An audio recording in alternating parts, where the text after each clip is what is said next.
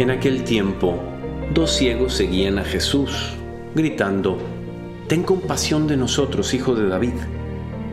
Al llegar a la casa se le acercaron los ciegos y Jesús les dijo, ¿creen que puedo hacerlo? Contestaron, sí, Señor. Entonces les tocó los ojos diciendo, que les suceda conforme a su fe. Y se les abrieron los ojos. Jesús les ordenó severamente, cuidado con que alguien lo sepa. Pero ellos al salir hablaron de él por toda la comarca. Hola amigo y amiga, ¿cómo has estado? Sabes, desde muy antigua tradición y un poco empezado por Aristóteles, a Dios se le conocía como el primer motor inmóvil, o sea, aquel que no necesita moverse, mientras que nosotros somos móviles, nosotros nos movemos. Desde hace muchos años, desde muy antiguo, se consideró que movimiento implica necesidad. Yo me muevo porque necesito algo. Dios pues no necesita nada, Él es pleno en sí mismo. Otra definición de Dios es el que nada le falta. Entonces Él no necesita moverse. Nosotros justamente pues estamos siempre en, en estado de superación. Nos fascina que nos vendan pues algún curso que da un resultado maravilloso, los cinco pasos para tal cosa. Nos encanta leer libros porque si el libro tiene un secreto, si este video me muestra algo nuevo, me interesa, quiero ser mejor persona. Hay un sensor, una percepción en el corazón, en el alma, en la vida, de que muchas cosas que no tenemos resueltas, alguien tiene la solución, alguien lo puede sanar, alguien lo puede mejorar, alguien me puede dotar del conocimiento, la sabiduría que me está faltando ahorita y por eso siempre caigo en lo mismo una y otra vez. Somos ciegos que vamos por la vida moviéndonos buscando una solución. Para ti, ¿cuál sería? Bueno, pues estamos en una época navideña, el adviento nos prepara para la Navidad y me encanta ver que para nosotros los cristianos el adviento ya es positivo, es optimista, esperanzador. Adventus, adviento, es como ir hacia el que viene. Vamos ilusionados hacia Navidad y no porque me van a regalar o voy a regalar o voy a salir de paseo aquí o allá. Bueno, por supuesto que eso también me puede alegrar. Pero ¿cuántas veces nosotros hay que estar recordando cada Navidad que de lo que pecamos no es precisamente de ser sobre espirituales o hiperespirituales, sino infraespirituales, de comercializar esta época y olvidarnos de aquel que nace y creo que pasa muchísimo todos los años que nos encontramos que ya es Navidad y el espíritu no se ha preparado. Nos agarra de noche, pensando o demasiado enfocados en pues, temas más triviales. Bueno, quiero que te fijes en lo que acabamos de leer, porque este encuentro de Jesús con estos ciegos, se encuentra entre otras dos curaciones. En el Evangelio de Mateo estamos mostrando que Jesús es el sanador, el que ayuda.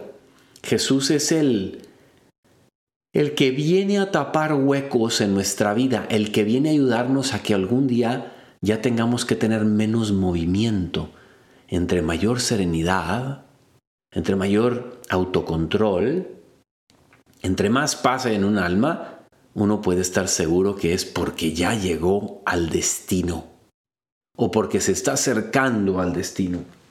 Pues bien, en, me llama la atención que sea lo que sea que cada uno de mis oyentes y que yo tengamos por punto a mejorar, por técnica, por entender o adquirir, Dios sí lo sabe Incluso te puedo decir, por aquello de lo que tanto me gusta predicar, de los puntos ciegos que tenemos en nuestra vida, que no nos damos cuenta de nuestros defectos, que Dios sabe más que yo aquellos puntos que Él quiere trabajar en esta Navidad.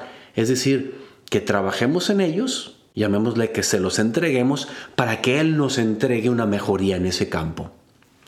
Pues en este pasaje con los ciegos, fíjate que los ciegos nunca le dicen nada al Señor, ni Él les dice nada a ellos sobre estar ciegos. Todo el mundo en la escena sabía cuál era lo que faltaba. ellos simplemente le dicen, ten compasión de nosotros. Y Él no les dice, ¿creen que yo les puedo hacer ver? No, les dice, ¿creen que puedo hacerlo? Y ellos dicen, sí, Señor. Y dice, pues que suceda según la fe que tienen. No hay mención alguna de la necesidad. Dios la conocía y mejor que los ciegos, mucho mejor que los ciegos. Sabía de qué estaban ciegos, sabía incluso si su ceguera era solamente física o también ceguera del alma. Pongámonos a pensar, tú y yo ahora, ¿seguro que hay cegueras? Más del alma que de los ojos que nosotros tenemos y que todavía no las vemos con toda claridad. ¿Te imaginas la maravilla de que en esta Navidad, en esta preparación, en esta época, en donde iniciamos un año nuevo con entusiasmo, y me refiero al año nuevo no solamente el físico, o sea, el natural del calendario, sino el litúrgico que empieza, que para el cristiano es más importante incluso, ¿te imaginas que este fuera el año en donde avanzamos aunque sea? Si bien Nunca vamos a ser perfectos, nunca nos vamos a quitar del todo nuestros defectos, pero los ponemos a ser más chiquitos, más pequeños, de tal modo que la gente que nos ama pueda decir, ¿sabes? Fulana, fulano, él se trabaja a sí mismo, ella se trabaja a sí misma, le gusta la mejoría, no se queda en lo que ya tiene. ¿Te imaginas? Pues te quiero invitar a lo siguiente. Aunque tú no sepas aquello que más necesitas, pon en tu corazón y en tu boca lo siguiente. Señor, yo no lo sé, pero tú sabes aquello de lo que más estoy ciego, de lo que más estoy ciega. Que seas tú el que en esta Navidad me lo va mostrando. Ven a mi corazón, ilumina con tu luz. Todas las lecturas de Isaías preparan y Juan el Bautista en los siguientes días va a preparar, preparen el camino del Señor. Pero es que a veces no sabemos ni de qué prepararle. Vaya que tenemos que tener paz porque Él sí lo sabe. Él sí sabe de qué. Así que, pues en este, en este adviento, pedirle a Él que nos quite la ceguera de aquello que Él conoce muy bien y que nosotros no conocemos.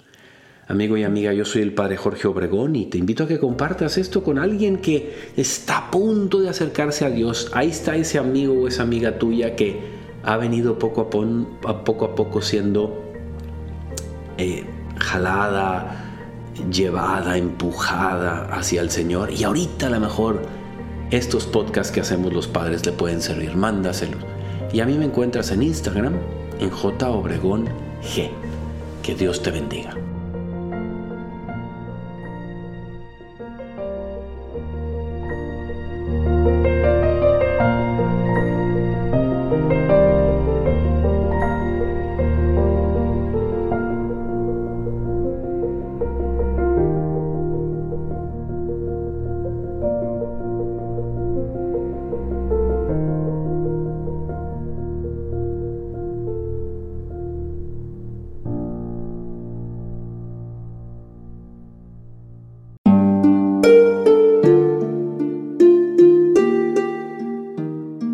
Hola, ¿qué tal?